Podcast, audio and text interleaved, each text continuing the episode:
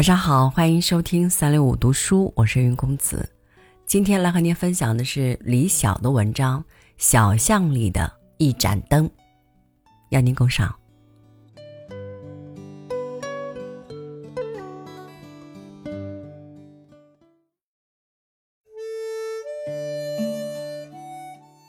那一年，因为父亲在城里上班，我由乡下学校转到城里上初一。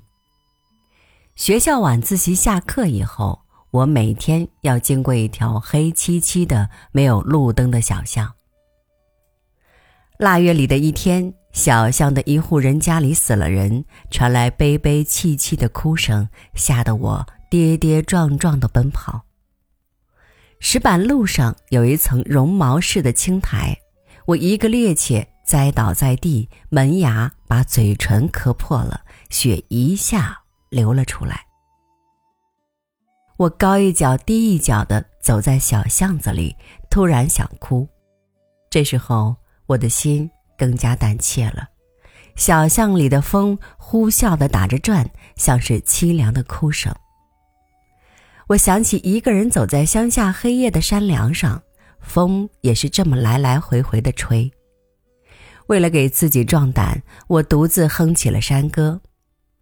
我的家就在山脚下，一旦听到我的歌声，母亲便会提着一盏油灯，趟过足有半人深的野草丛。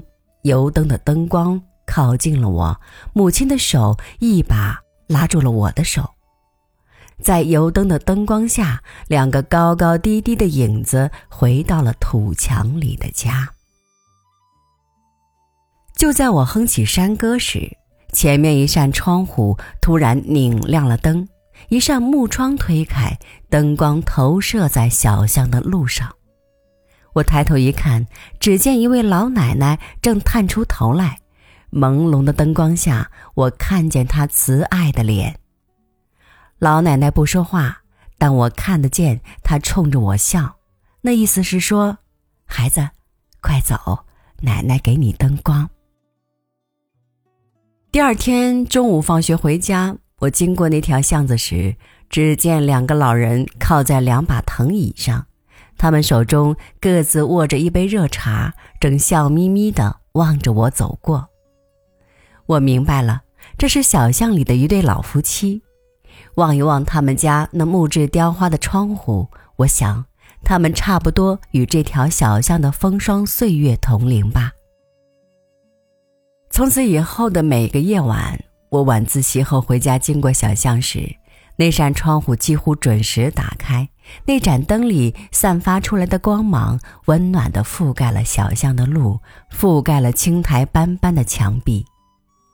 在这柔和的灯光里，我不再害怕，也不再哼起山歌，怀着一颗温暖的心，回到父亲单位那小小的房间。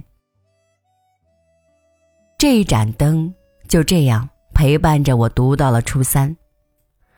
初三下学期的一天中午，我放学回家，经过小巷，只见两个男人从老人房子里抬出一个人，他们快步冲出小巷子，好像是在往医院赶。我的心一阵狂跳，一直用手按住胸口，回到父亲单位那个小小的房间。一连两天晚上。小巷的灯没有再亮起。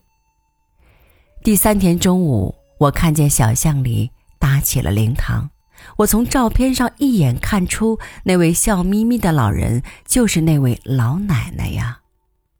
我冲出小巷，满脸都是泪水。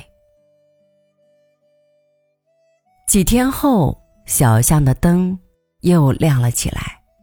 从那团黄色的灯晕中，我总觉得那一盏灯光有些温暖，也有些孤独。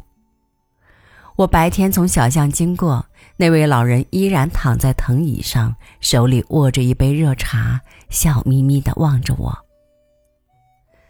初中毕业以后，因为父亲的工作调动，我又回到乡下中学读高中。三年后，我捧着大学录取通知书，以最快的速度赶到城里，来到那条小巷。我想向那位可敬的老人说一声谢谢。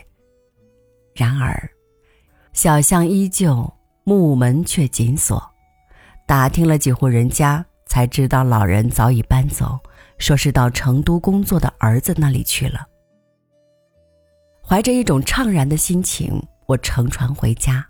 在江上清凉的夏风中，我默默祝福老人那手里握着的一杯热茶永远都不要凉。